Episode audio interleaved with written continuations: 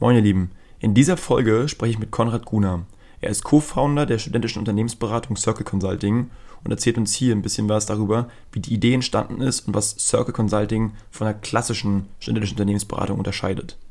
Außerdem erzählt er etwas über das sagen, zirkulare Prinzip, was sie in ihrem äh, Ansatz fahren und wie sie damit auch Startups unterstützen. Ich fand es sehr spannend, es lohnt sich definitiv für euch, hier mal reinzuhören. Viel Spaß!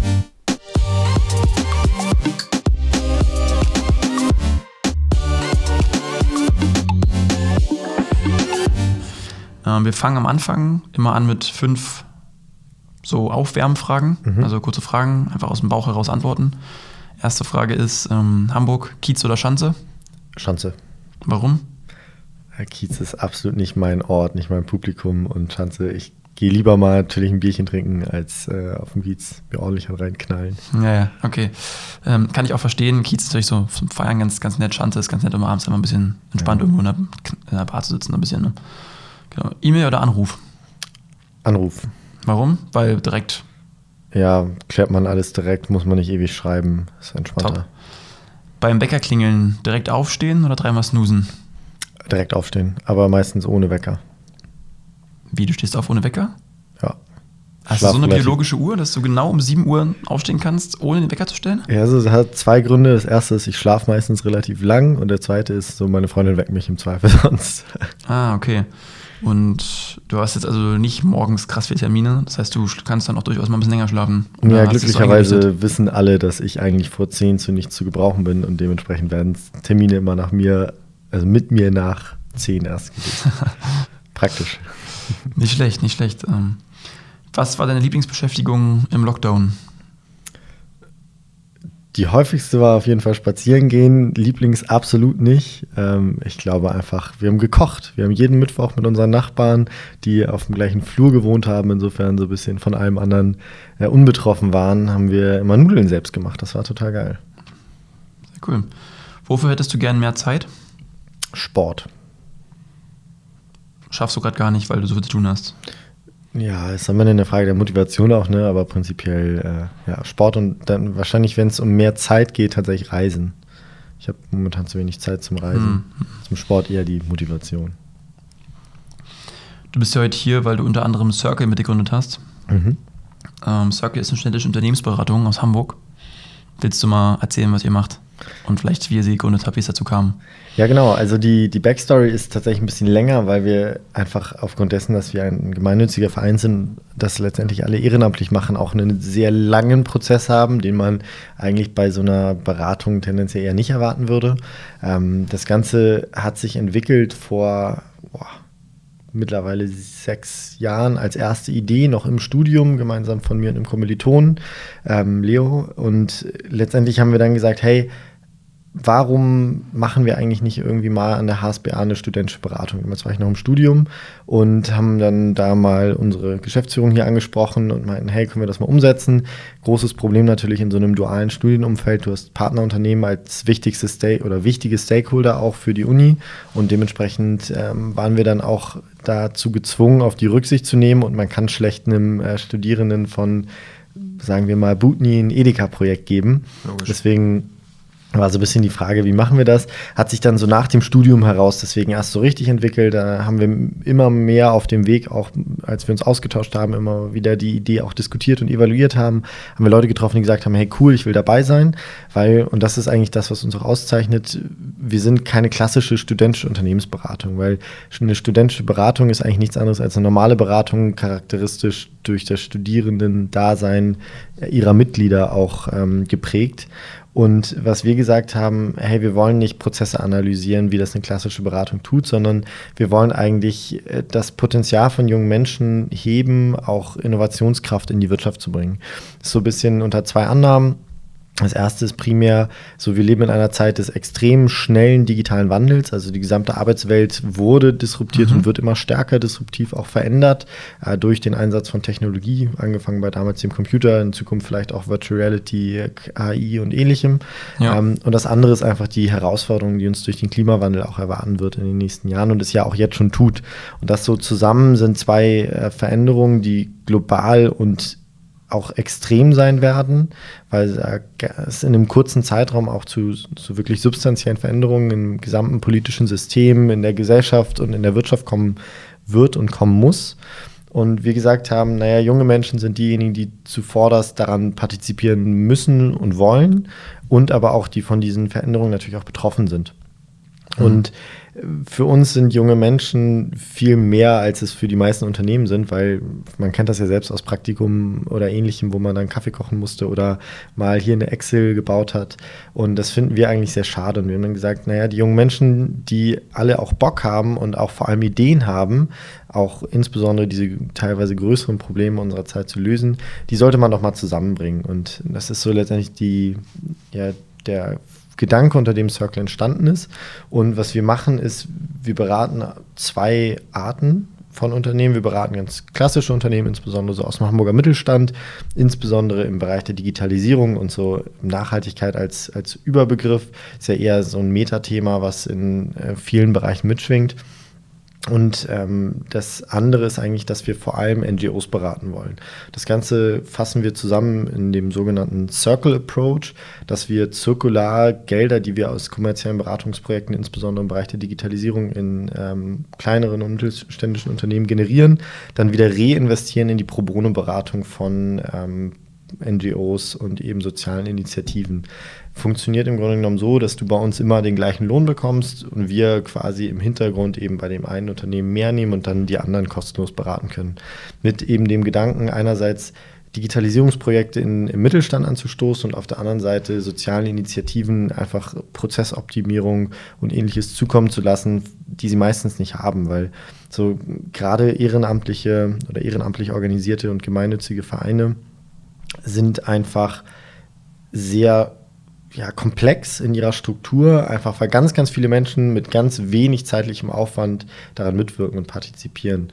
Ähm, also wir, haben das zum Beispiel gemerkt bei der Hamburger Tafel, mit denen haben wir so unser erstes ganz großes Projekt gemacht. Ähm, und da haben wir die Finanzströme analysiert, weil man mag das gar nicht meinen, weil jeder, der mal in einem Unternehmen war, weiß, wie irgendwie Buchhaltung, Controlling sind da, funktionieren meistens.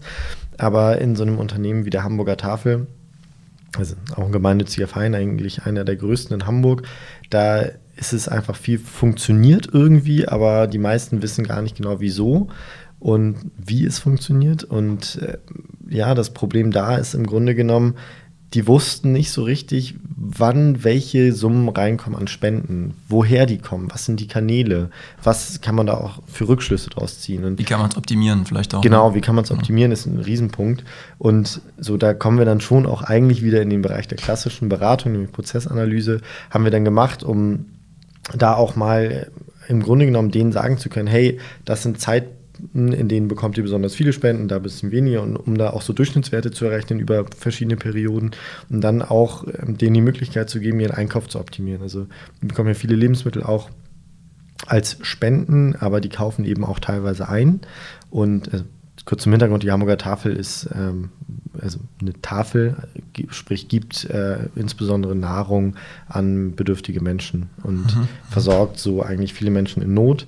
Und was wir dann eben denen sagen konnten, war, wie eigentlich das Spendenaufkommen bei denen ist, um so eben diesen Einkauf zu optimieren. Total interessantes Projekt, weil man da halt plötzlich merkt, so, ey, mit wenig Arbeit kann man schon großen Impact machen oder haben auch. Und das ist auch so das, was wir langfristig erreichen wollen, dass wir jungen Menschen aufzeigen, hey, wenn du deine Arbeitskraft in den richtigen Bereichen einsetzt, dann kannst du wirklich auch was verändern. Und würdest du sagen, dass die Studierenden, die bei euch arbeiten, dass die so einen Purpose auch suchen, so einen gewissen. Also dass die, ich meine, da verändert sich ja auch die, die, die Generationen verändern sich einfach so ein bisschen, dass es ja immer mehr, also immer wichtiger wird, Dinge zu tun, die für die Gesellschaft relevant sind, die nachhaltig sind. Hast du das Gefühl, also ich meine, wenn ihr das tut, geht man eh davon aus, dass sich auch tendenziell Leute bei euch bewerben, die auch oder sowas Lust haben. Aber würdest du insgesamt sagen, dass ihr das merkt, dass es da eine Veränderung gibt bei Studierenden?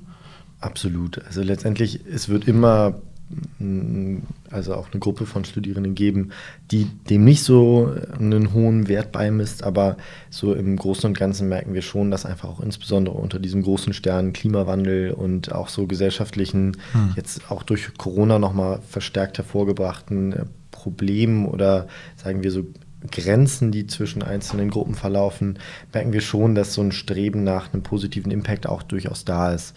Und das ist ja letztendlich auch das, wo wir dann merken, hey, plötzlich haben alle total Bock bei uns zu sein. Alle haben wirklich Spaß daran, bei uns mitzuarbeiten. Was man auch sagen muss, ist so die Art, wie wir organisiert haben, ist auch auf eine gewisse Weise besonders, weil wir sind erstmal als gemeinnütziger Verein organisiert, der für die Pro Abwicklung der Projektgeschäfte eine eigene UG hat, die wiederum zu 100 Prozent im Besitz oder im Eigentum des Vereins ist, mhm. sodass auch alle Einnahmen, die wir generieren, zu 100 Prozent immer in diesem Verein verbleiben. Das heißt, auch wir als GründerInnen haben nicht die Möglichkeit, daran jetzt uns irgendwie zu bereichern oder so, sondern wir machen das alle wirklich mit einem Fokus darauf, einen positiven Impact zu kreieren. Ähm, und für uns ist einfach dieser Vereinsteil auch total wichtig. Also wir machen das natürlich auch, um wirklich zu beraten, insbesondere eben auch die NGOs, aber für uns ist es total spannend und interessant, auch mit den jungen Menschen wirklich in den Austausch zu kommen, auch insbesondere über Werte und darüber, wie wir uns eigentlich die Zukunft vorstellen und auch ähm, in welche Richtung es gehen kann, also in welche Richtung man mit der eigenen Arbeit auch die Zukunft ein bisschen mitprägen kann. Und deswegen führen wir regelmäßig Workshops durch, Schulungen durch und so weiter, sodass wir eben auch auf einer Skill- und Kompetenzebene unsere Studierenden weiterbilden wollen, sodass sie auch in eine bestimmte Richtung gehen. Was für eine Rolle spielt denn Circle, wenn es um den Lebenslauf geht? Ich meine, es ist ja durchaus auch bekannt, dass Studierende anfangen bei einer studentischen Unternehmensberatung äh, zu arbeiten, weil sie sich dann bessere Chancen erhoffen, später mal bei einer strategischen Unternehmensberatung, sei es die typischen, die man kennt, so McKinsey, BCG und so, anzufangen. Würdest du sagen, also erstens würdest du sagen, das hilft bei so einer studentischen Unternehmensberatung sozusagen mitzumachen und zweitens spielt das bei euch auch eine Rolle?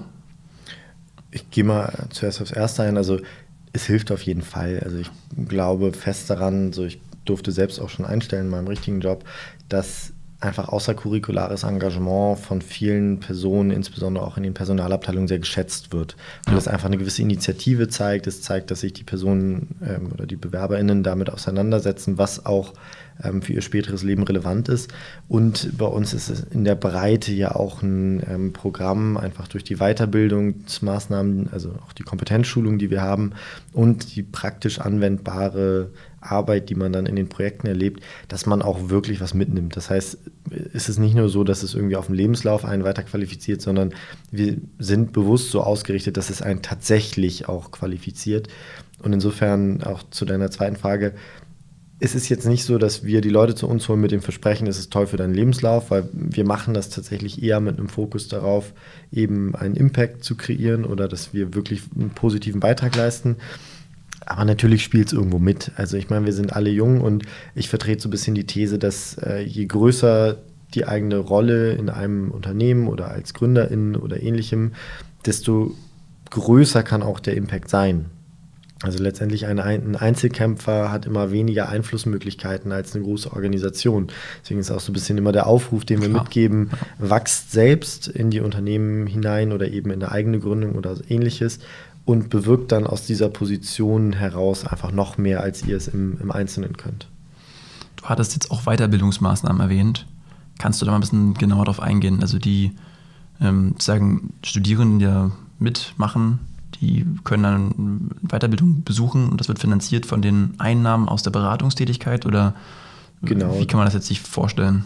Ja, genau. Also wir haben im Grunde genommen zwei Arten, wie wir Weiterbildung anbieten. Das eine ist so aus unserem Partnernetzwerk heraus. Also wir arbeiten natürlich zusammen irgendwie auch mit großen Unternehmensberatungen. Mhm. Insofern auch nochmal auf die vorangegangene Frage, so ob es gut für den Lebenslauf ist.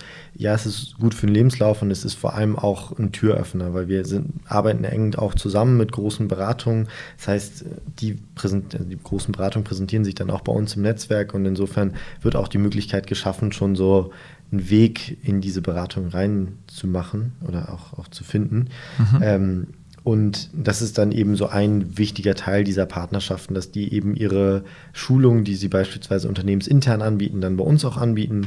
Und das andere große ist, dass wir eben sagen, wir wollen einmal so ich sag mal, Basisschulung geben. Das sind dann eben Projektmanagement-Skills und ähnliches. Aber für uns sind natürlich diese themenspezifischen Weiterbildungen total wichtig. Wir fokussieren uns ja auf Digitalisierung und auf Nachhaltigkeit. Das heißt, wir suchen uns momentan auch gezielt PartnerInnen für die wir dann auch äh, natürlich in gewisser Weise bezahlen werden und würden, die äh, spezifisch in den Bereichen Nachhaltigkeit und Digitalisierung schulen. Also kann unter anderem digitale Transformation, Management von Technologie, also dann eher so Masterclass-Richtungen, auch teilweise dann über mehrere Tage mal gehen. Also so, dass wir in der Breite sowohl was das äh, Kompetenzlevel als auch das inhaltliche Level dann angeht, auch anbieten können. Aber ihr fördert ja mit euren Weiterbildungen auch externe Personen, nicht nur interne.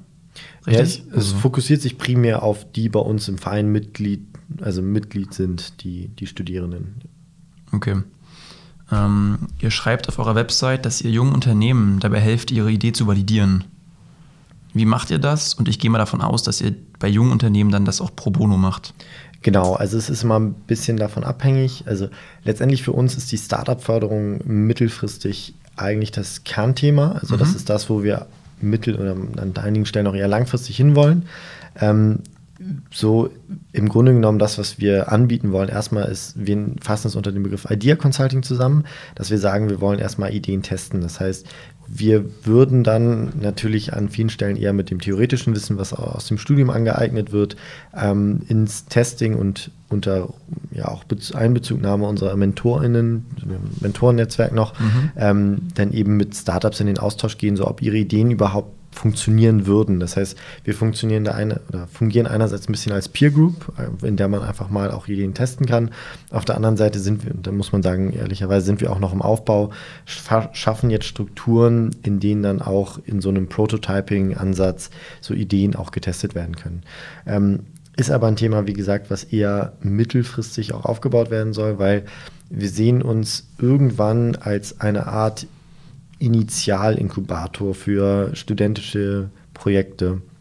Weil das ist auch, ergibt sich so ein bisschen aus dem, wo wir herkommen oder unter welchen ähm, Gedanken wir das Ganze gegründet haben, dass wir nämlich sagen, es herrscht einfach eine unglaubliche Innovationspower auch in jungen Menschen und die muss man heben. Und das größte Problem dabei ist, kommt man nicht aus einem betriebswirtschaftlichen, juristischen oder ähnlichen Umfeld, wo einfach das Thema Gründung auch überhaupt ein Thema ist, ähm, hat man einen sehr, sehr schwierigen Zugang dazu. Und man hat eigentlich gar nicht so richtig eine, die Möglichkeit zu gründen, weil so Gründen ist nicht niedrigschwellig. Eine Firma zu gründen ist verbunden mit erstmal Initialkosten von mehreren tausend Euro alleine für einen Notar.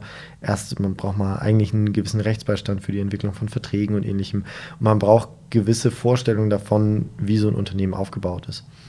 Und wo wir mit diesem Bereich auch hinwollen, ist eigentlich, dass wir sagen, wir zwacken einen gewissen Bereich unserer Einnahmen ab, lassen den in so eine Art ähm, Fonds oder einfach so Inkubator Topf fließen, aus dem wir dann studentische Ideen so initial finanzieren. Und zwar wesentlich früher, als das äh, beispielsweise ein echter Inkubator oder die auch in Hamburg teilweise ja durchaus ansässigen Acceleratoren machen, sondern wir sagen, hey, du bist ein Student aus einem Bereich, der vielleicht auch überhaupt nichts mit so einem klassischen betriebswirtschaftlichen Umfeld zu tun hat, der nicht irgendwie die nächste E-Commerce-Plattform bauen will, sondern ein Kunststudierender oder Studierende, die äh, sagt, hey, ich möchte eigentlich mal die Kunst der Studierenden stärker online anbieten, gar nicht um zu verkaufen, sondern auch um sie zu zeigen, hat jetzt nicht zwingend auch nur eine Gewinnabsicht, sondern einfach eine soziale Komponente.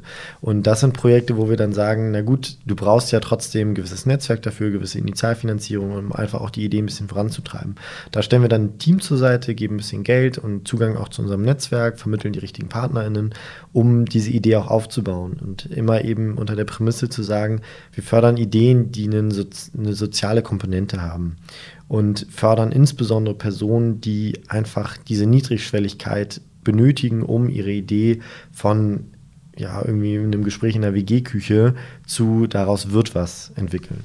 Aber nehmt ihr dann Shares? Also würdet ihr dann sagen, keine Ahnung, 5% des Unternehmens würden wir jetzt, also nehmt ihr sozusagen als Investor an euch und ähm, wenn das Unternehmen erfolgreich wird, fließt das, fließen eventuelle Rückflüsse dann wiederum in den Verein und werden wieder genutzt für weitere Projekte? Oder sagt ihr, der macht das komplett, also praktisch so ein Inkubator, Inkubator in Anführungszeichen, der das for free macht und dafür gar keine Gegenleistung verlangt. Ja, also letztlich muss man sagen, da gab es eine gewisse Diskussion auch drüber. Wir mhm. haben uns jetzt einfach, weil es unseren Werten am ehesten entspricht oder weil wir auch einfach diese Motivation haben, wirklich auch zu fördern, ohne zu fordern, ähm, haben wir gesagt, wir nehmen keine Anteile, sondern es soll wirklich nur eine reine Förderung sein, um zu sagen, so, hey, wir unterstützen euch, aber wir wollen dafür keine Gegenleistung.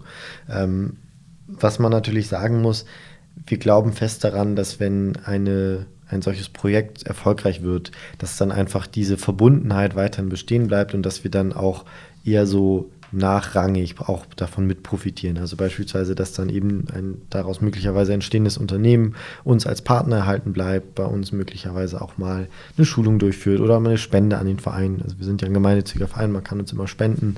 Mhm. Ähm, und dass eigentlich so eher so ein Mehrwert für alle Seiten entsteht. Also nicht, dass wir dann als VC oder ähnliches dann wirklich auch Anteile bekommen.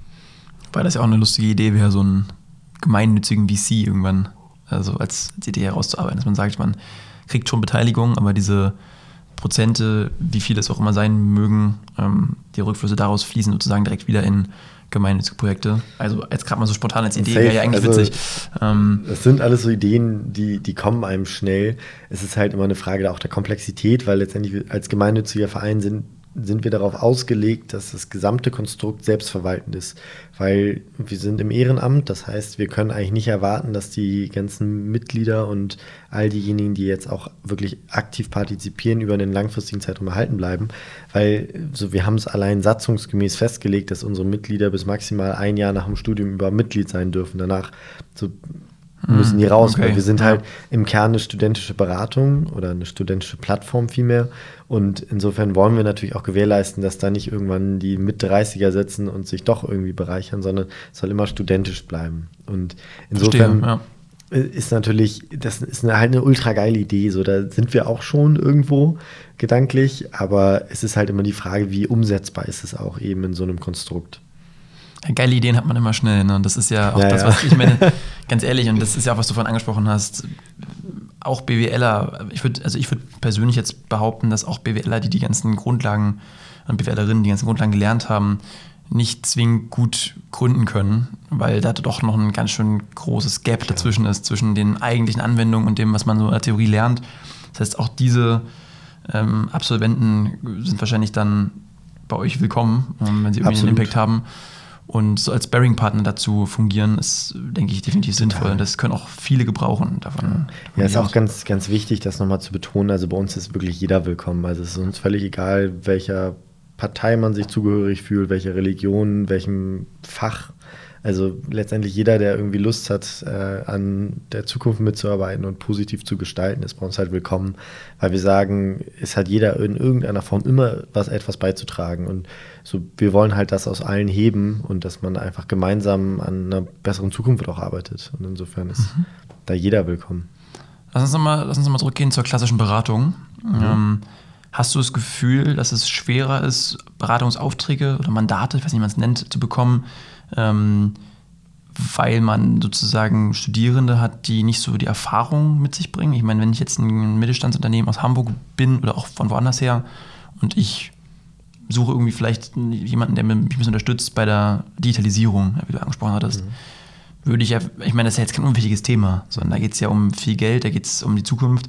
Da würde ich jetzt nicht unbedingt vielleicht Leute aus dem dritten, vierten Semester ähm, mir als BeraterInnen suchen, sondern also was, was sind da so die Erfahrungen? Was ja, kriegt ihr da für Rückmeldungen? Das ist eine sehr gute Frage, weil es ist tatsächlich äh, wahrscheinlich das größte Problem, was studentische Beratungen zumindest am Anfang haben. Ich glaube, ja. mit einem gewissen ähm, in einer gewissen Zeit kommt auch Reputation, die dann auch schnell so, sowas löst. Klar. Letztendlich, wir versuchen diese Bedenken über mehrere Wege auch relativ schnell auszuwischen.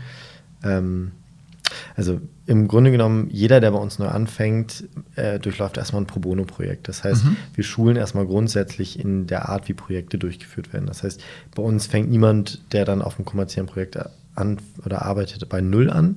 Zusätzlich schulen wir dann ja auf Kompetenzebene sowohl was eben die, die Skills angeht, eben als auch inhaltlich. Mhm. Und wir haben immer als Qualitätssicherung einerseits ein echtes Qualitätsmanagement im Hintergrund, was aus dem, was aus erfahrenen äh, BeraterInnen besteht und wir haben eben MentorInnen, die bei inhaltlich anspruchsvollen Themen auch immer unterstützen und uns zur Seite stehen.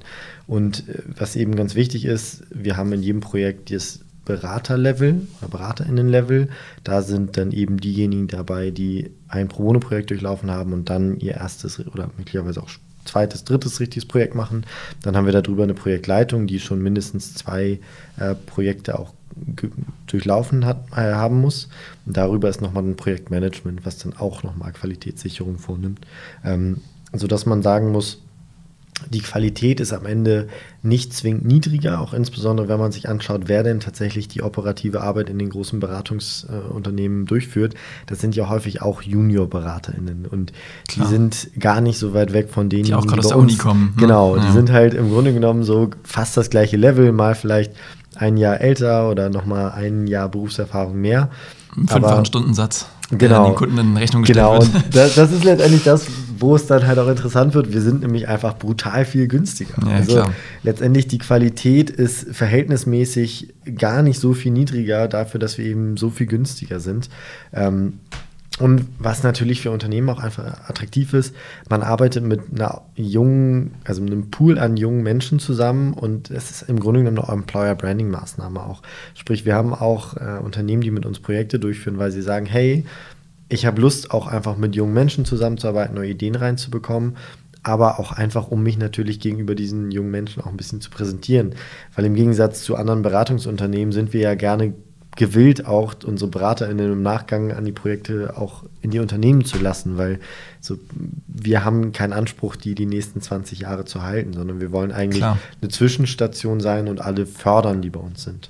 Und so vor allem in den Bereich zur Innovationsförderung, Digitalisierung sind wir intuitiv eigentlich auch kompetent, weil das ist etwas, womit wir uns auseinandersetzen. Also wenn es darum geht, Employer Branding Richtung Generation X, äh, Y und Z, so das können wir, weil wir sind die Zielgruppe. Das gleiche, wenn es dann um, um bestimmte Toolnutzung geht, Marketing, das sind alles so Sachen, da sind wir so nah dran, dass halt auch einfach man damit auf eine ganz andere Art und Weise arbeiten kann und einfach so eine intuitive Kompetenz auch mitbringt. Das ist ja fast wie so ein Praxismodul oder so ein Praktikum oder ein, so ein einen Studentenjob ja, nebenbei. Ich glaube, diese praktische Erfahrung ist deshalb sicherlich auch trotzdem sehr gern gesehen, später bei zukünftigen Arbeitgebern. Ähm, einfach zu sehen, okay, da wurde schon was umgesetzt, schon was gemacht. Ähm, habt ihr denn, also ich weiß nicht, ob du was dazu sagen darfst, aber gibt es denn Projekte, von denen du mal was erzählen kannst, so konkrete, die du jetzt mal mit uns teilen möchtest? Ja, also ich sag mal so, die meisten kommerziellen Projekte also wir sind jetzt gerade in, in der Anbahnung von einigen, wo man mal so einen Ausblick geben könnte, zum Beispiel für dem, mit dem Deutschen Institut für Normung, DIN. Ja. Ähm, so mit denen werden wir ein Projekt durchführen und auch einige andere, aber tatsächlich so, ich soll, also wir dürfen nicht so richtig drüber sprechen. Bei den meisten. Hast ein NDA ähm, unterschrieben? Genau. Ja. Bei, bei, den äh, kommerziellen Projekten unterschreiben wir immer NDAs. Also, es ist ja. Teil unserer Standardprozedur. Äh, wie gesagt, konkret äh, hatte ich ja schon ein bisschen erzählt von der Hamburger Tafel muss man auch sagen, so, so viel davon dürfen wir auch nicht erzählen. Ähm, ein Projekt, was ich noch persönlich sehr interessant fand, ich erzähle jetzt einfach mal so ein bisschen von den Pro Bono-Projekten, ähm, weil wir auch da gemerkt haben, hey, das ist etwas, wo wir mit dem, was wir leisten können, auch echt was Positives äh, schaffen können. Dann nämlich die Vorbereitung für eine Summer School zu Klimaschutzrecht äh, in Kooperation mit der Bucerus Law School. Ähm, weil es ist ein Thema, was aktuell noch sehr wenig in der Wissenschaft und auch insbesondere in der Lehre äh, mhm. Anspruch und auch ähm, ja, Anwendung findet. Und wenn man so ein paar Jahre in die Zukunft schaut, dann wird auch, und hat man ja auch vor einigen Monaten gesehen, als dann die äh, Klimapolitik der Bundesregierung als unzureichend äh, verurteilt wurde vom Bundesverfassungsgericht, dann zeigt sich, dass der ganze Bereich Klimaschutzrecht insbesondere in den nächsten Jahren eine riesige Rolle spielen wird und dass dabei einfach die Schulung und die Bildung fehlt bei den jungen JuristInnen und auch bei den weiter Fortgeschrittenen. Die braucht und, man auch, um das so ein bisschen zu beschleunigen in Zukunft. Genau, genau. Und es ist halt ein Thema, was, was einfach wahnsinnig relevant sein wird. Und wir durften dann eben an der ersten deutschlandweiten Summer School mitwirken, haben die insbesondere strukturell natürlich nur konzipiert. So das Inhaltliche obliegt dann eben Juristinnen. Ähm, aber Klar. war dadurch trotzdem ein wahnsinnig spannendes Projekt, weil es äh, aller Voraussicht nach jetzt auch umgesetzt werden soll im nächsten Jahr. Und äh, dadurch wir einfach an etwas mitwirken, wo wir sagen können, hey, das ist echt geil, das ist echt positiv. Sehe seh ich, seh ich genauso, finde ich auch eine sehr coole Idee, besonders Summer School. Ich meine, du hast jetzt gesagt, das war, war jetzt an der Busharius Law School, die Summer School. Genau. Und ähm, es ist ja eine sehr renommierte Universität aus Hamburg. Wie ist denn da, also wie viele verschiedene, also die Leute, die bei euch arbeiten, die Studierenden, mhm. Wo kommen die her? Wie viele sind das? Sind das, sind das von den verschiedensten Universitäten? Sind die alle nur aus Hamburg? Was ist da so der Hintergrund? Ja, überwiegend tatsächlich Hamburg, einfach weil wir auch gesagt haben, Fokus liegt für uns auf Hamburg. Wir sind komplett inter, interdisziplinär und auch ähm, ja, sehr divers aufgestellt. Wir haben beispielsweise als einzige studentische Unternehmensberatung, äh, zumindest von der wir äh, gehört haben, mhm. eine Frauenquote von über 50 Prozent. Das ist auch uns einfach sehr wichtig.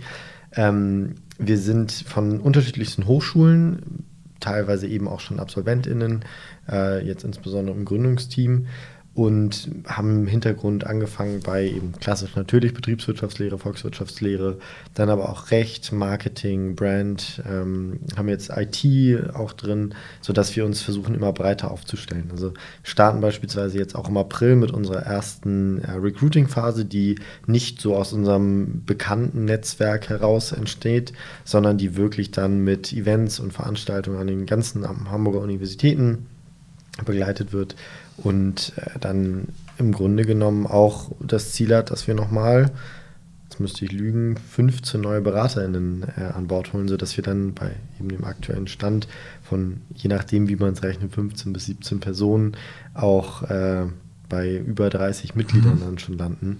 Und dann ist da plötzlich echt Kraft drin. Also wir haben das gemerkt, so in den letzten Wochen und Monaten kamen dann immer mehr Personen dazu und dann wurden auf einmal die Entwicklungen auch insbesondere im Verein total beschleunigt. Also wir wurden ähm, in der ersten Runde waren wir dann, oder die erste, das Gründungsteam war zu siebt und dann wurden es plötzlich zehn und dann hatte man auf einmal drei Leute mehr, die daran mitgewirkt haben und es ging dann auf einmal sehr, sehr schnell alles. Macht ja auch Bock, ähm, ne? so ein bisschen die Teamdynamik ja, und irgendwie wird ja auch abends mal was trinken gehen und so einfach. Genau, so das gehört natürlich dazu. Klar. Äh, wir trinken auch gerne mal ein Bierchen zusammen und so. Das muss man sagen, ist die letzten äh, 24 Monate natürlich an einigen Stellen auch zu kurz gekommen. Klar, so, klar. Immer wenn es erlaubt war, waren wir dann so, yeah, alles mal wieder treffen. Äh, wir haben teilweise gegründet, ohne dass wir uns alle, also wir haben uns, glaube ich, nach einem Jahr zum ersten Mal alle zusammen in einem Raum getroffen. Das war echt absurd. Ähm, aber das bringt dann natürlich umso mehr Spaß, weil wir sind alle junge Leute, wir haben alle Bock, wir haben alle vor allem auch Spaß am Lernen und wir lernen halt alle wahnsinnig viel, weil wir im Grunde genommen jetzt äh, neben dem Job alle gründen und eine Vereinsgründung auch nochmal ein bisschen komplexer ist als eine Unternehmensgründung, weil man, insbesondere weil wir jetzt auch gemeinnützig sind, natürlich nochmal andere Dinge beachten muss. Ähm, aber würdest aber du wirklich sagen, es ist komplexer oder würdest du einfach nur sagen, es ist anders? Weil komplexer ja, würde mich ja wundern, dass man es. Ist, ist anders, also, genau. Ja. Wahrscheinlich ist es eher anders. Ähm, so, man muss natürlich auf andere Dinge achten. Also bei Gemeinnützigkeit sind Formulierungen in, im Gesellschaftsvertrag wesentlich wichtiger, als wenn du einfach nur so eine UG gründest oder so. Also ja. beziehungsweise da dann in der Satzung im Verein. Ähm, aber ja, wahrscheinlich ist es einfach nur anders. Aber es war sehr anstrengend an einigen Stellen. Wir waren dann so froh, als das ganze Thema mal durch war, vor allem unsere Gemeinnützigkeit anerkannt war. Ähm, aber macht halt richtig Laune. Und wie gesagt, wir sind interdisziplinär. Wir wollen eigentlich von allen Unis auch Leute haben. Ähm, so gar keine Limitierung. Völlig egal, auch Ingenieure oder IngenieurInnen sind sehr willkommen bei uns. Ähm, aus jedem Bereich. So letztendlich, man kann mit jedem Hintergrund auch äh, was Positives beitragen und auch lernen. Also insbesondere im Studium ist man ja auch noch nicht so verfestigt auf bestimmte Bereiche, dass man da nicht noch ja, auch neue Dinge dazu lernt. Ähm, jetzt muss ich kurz mal nachfragen. Also du hast gesagt, ihr seid interdisziplinär aufgestellt. Ihr habt aber, also heißt das automatisch auch, dass ihr dann auch ein also dass ihr auch eure Beratung interdisziplinär anbietet? Oder ist das so, dass du sagst, nee, die Beratung bleibt weiterhin auf bestimmten Kernthemen, aber wir haben die Erfahrung gemacht, dass interdisziplinäre BeraterInnen mehr Wert bieten können auf einem bestimmten Feld. Also du könntest zum Beispiel auch einen Physiker oder eine Physikerin äh, auf ein Digitalisierungsprojekt ähm, setzen. Das wäre ja an sich äh, sogar gut, weil dann hast du auch mal ganz andere Blickwinkel dabei und das ist ja, kann ein Ansatz sein. Oder ist es so, dass du sagst, nee, wir haben auch vor, in Zukunft Mandate anzunehmen in ganz anderen Bereichen, also die vielleicht wirklich mit Biologie zu tun haben oder ähm, ja, natürlich also, ein bisschen wirtschaftliche Komponente mit dabei, aber ähm, ja ähm, spannende Frage. Letztendlich wir sind da ein bisschen offen. Grundsätzlich wollen wir uns eigentlich auf unsere Kernteam fokussieren. Wenn sich jetzt irgendwas ergibt, wo wir merken, hey, da können wir wirklich was bewirken und das können wir auch kompetent anbieten, mhm. weil wir wollen jetzt nicht versprechen, irgendwie, wir können dies und jenes anbieten, können es aber gar nicht, sondern so, das wollen wir einfach nicht. Sondern wir wollen im Grunde genommen nur die Dinge auch anbieten, die wir auch wirklich dann nachhalten und leisten können. Aber Interdisziplinarität, wie auch immer, ich meine, ja. also, jeder weiß, was gemeint ist. Auf jeden Fall, ähm, na, soll wir rausschneiden. Äh, Bleibt schön drin. Äh, also, äh, interdisziplinäre Teams sind unserer Erfahrung und unserer Ansicht nach auch einfach besser aufgestellt, weil einfach ganz andere Fragestellungen auch mal kommen. Also jemand mit, wenn, wenn du fünf BWLer in einem Raum setzt, dann hast du häufig die gleichen Fragestellungen, weil sie einen ähnlichen Hintergrund haben. Und dann Klar. wird immer, hast, hast du im Grunde genommen einen Lösungsansatz, weil der wurde mal im Studium beigebracht. Wenn du aber einen ganz anderen Blickwinkel hast, weil ein anderer Hintergrund ist, insbesondere ein fachlicher, dann entsteht da häufig was ganz anderes daraus. Und so, wir haben das gemerkt, in einigen Projekten saß bei uns dann mal ein Brandmanager mit drin, der hat dann auch mit einem ganz anderen Blick natürlich drauf geguckt, als wir dann eher mit so einem betriebswirtschaftlichen Hintergrund. Dann Jurist, der dann plötzlich meinte so, hey, warum geht ihr das denn so und so an? Das ist, könnte man doch eigentlich ganz anders machen. Und dann waren wir so, ah, ja, stimmt.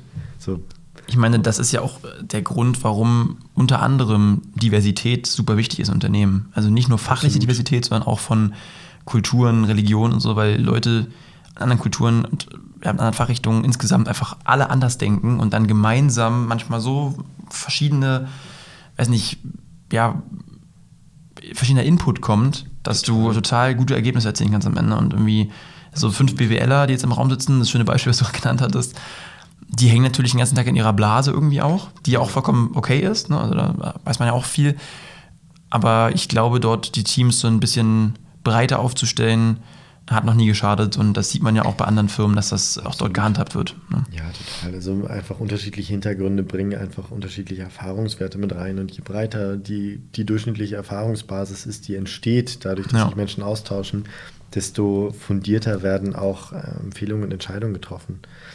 Und insofern, Diversität ist key. Also gibt ja auch genügend wissenschaftliche Studien, die das auch sehr eindrücklich belegen. Be ne? belegen. Genau.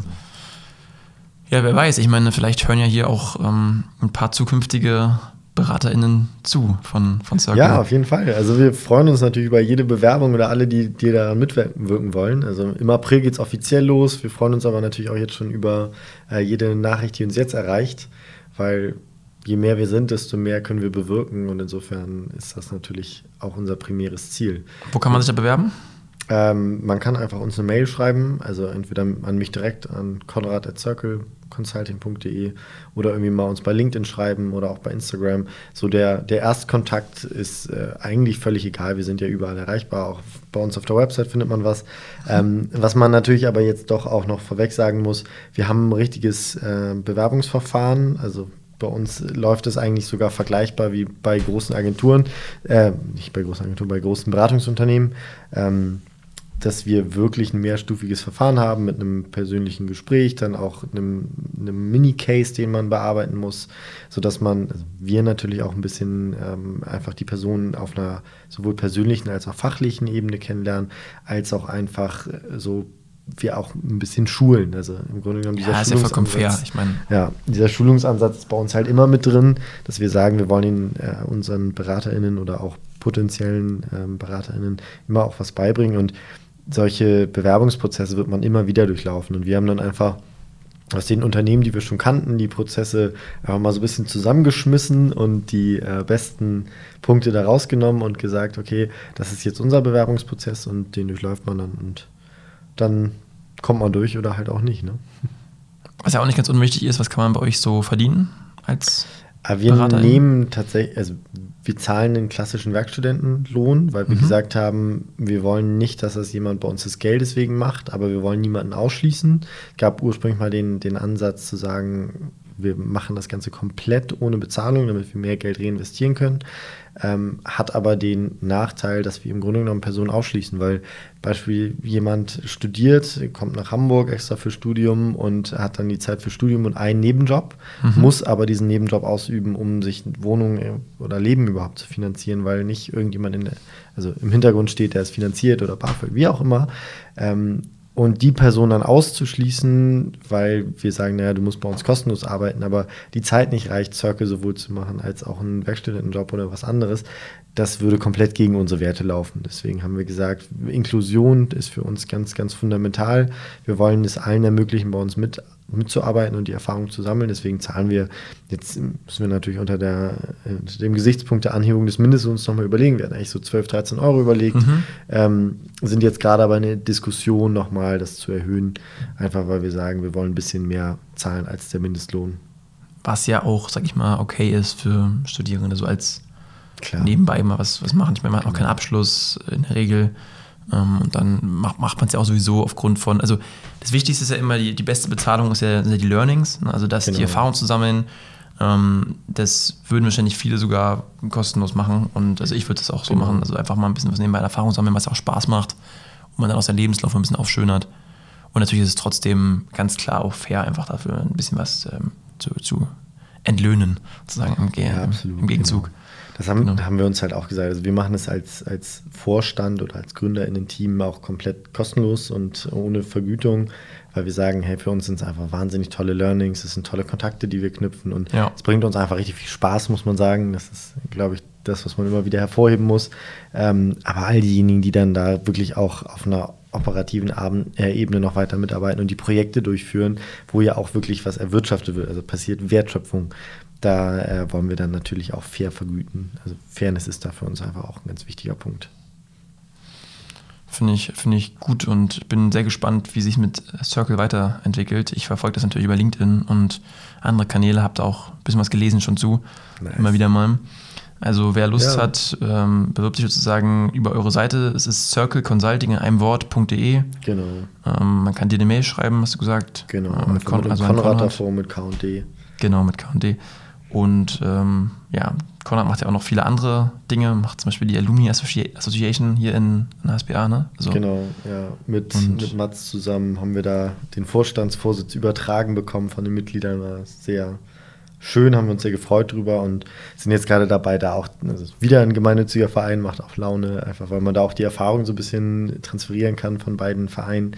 Ähm, sind da jetzt gerade auch im Grunde genommen dabei, Strukturen zu schaffen, die denen von Circle sehr ähnlich sind, weil wir gemerkt ja. haben, an vielen Stellen funktionierte sehr gut und sind da gerade dabei, neben dem Vorstand eine operative Ebene aufzubauen, den, äh, den erweiterten Vorstand, der dann diese ganzen Ideen, die in so einem Alumni-Verein auch schlummern, ähm, einfach mal zu heben und auch umzusetzen, weil wir sind mittlerweile 1500 Mitglieder, also ganz andere Hausnummer als Circle. Oh Mann, das, das ähm, ist haben aber dieses Mitgliederwachstum auch stark in den letzten drei Jahren bekommen, einfach mit über 200 Mitgliedern pro Jahr, einfach aus den sehr starken HSBA-Jahrgängen heraus.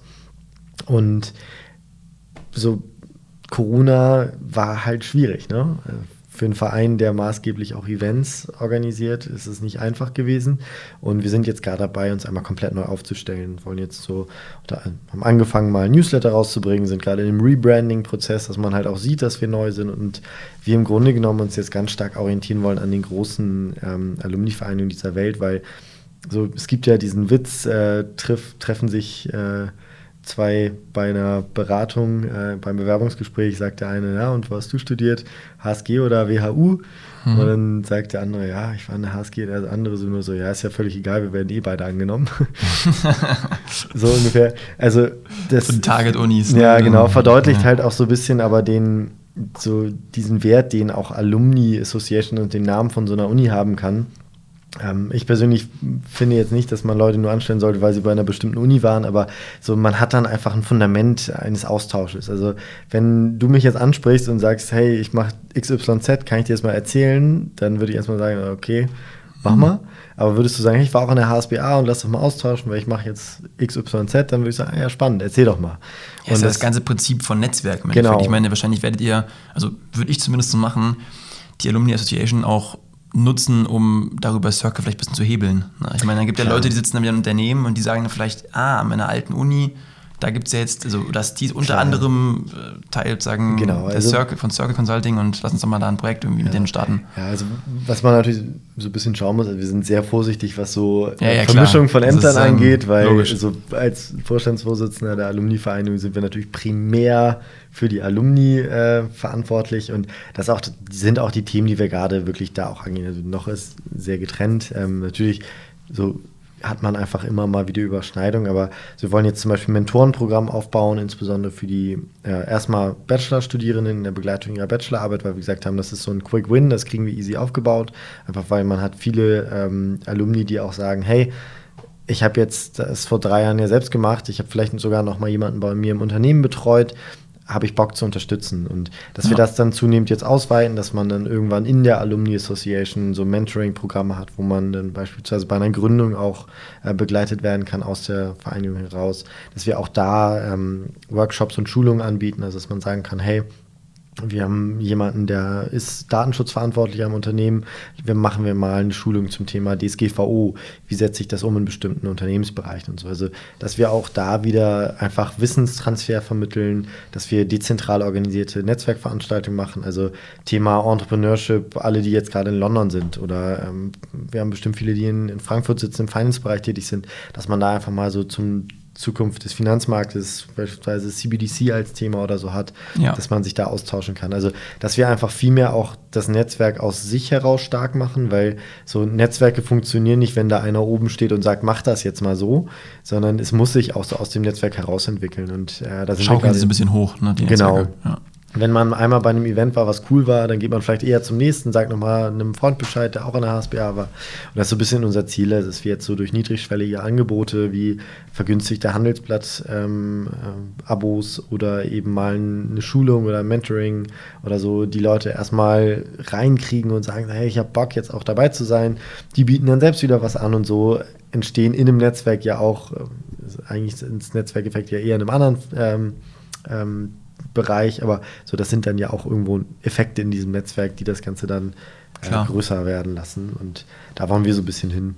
Also auch da immer Aufruf an alle Alumni der HSBA und auch an alle anderen, die irgendwie Bock haben, in so einem Netzwerk dabei zu sein, sich mal bei uns zu melden, dass wir da äh, ja einfach auch neue Ideen noch reinkriegen und das Ganze weiterentwickeln können.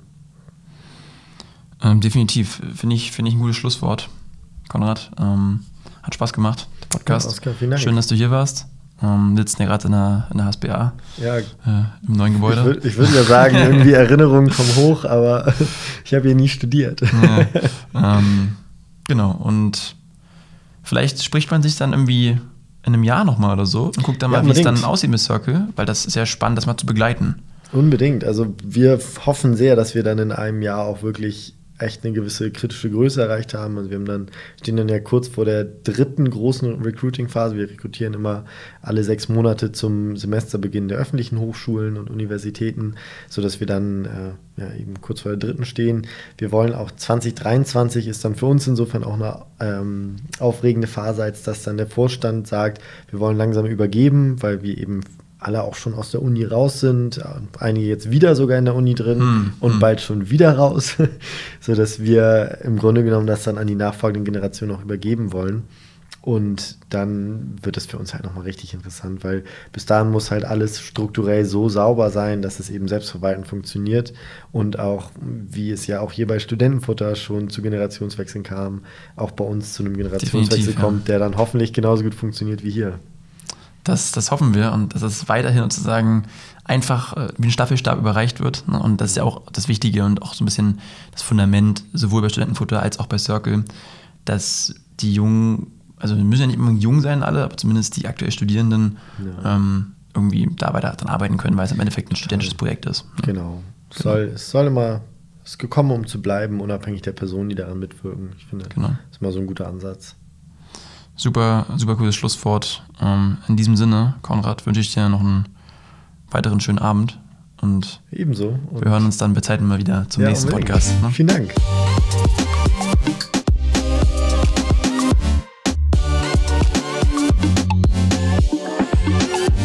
Halt, halt, halt, halt, halt, halt, halt. Moment. Bitte hinterlasst uns noch eine Bewertung auf Spotify oder Apple Podcasts oder wo auch immer. Bewertet uns gut, das hilft uns enorm Wenn ihr Feedback habt, schreibt uns einfach. Ansonsten wünschen wir euch natürlich noch eine wunderschöne Woche. Bis dahin.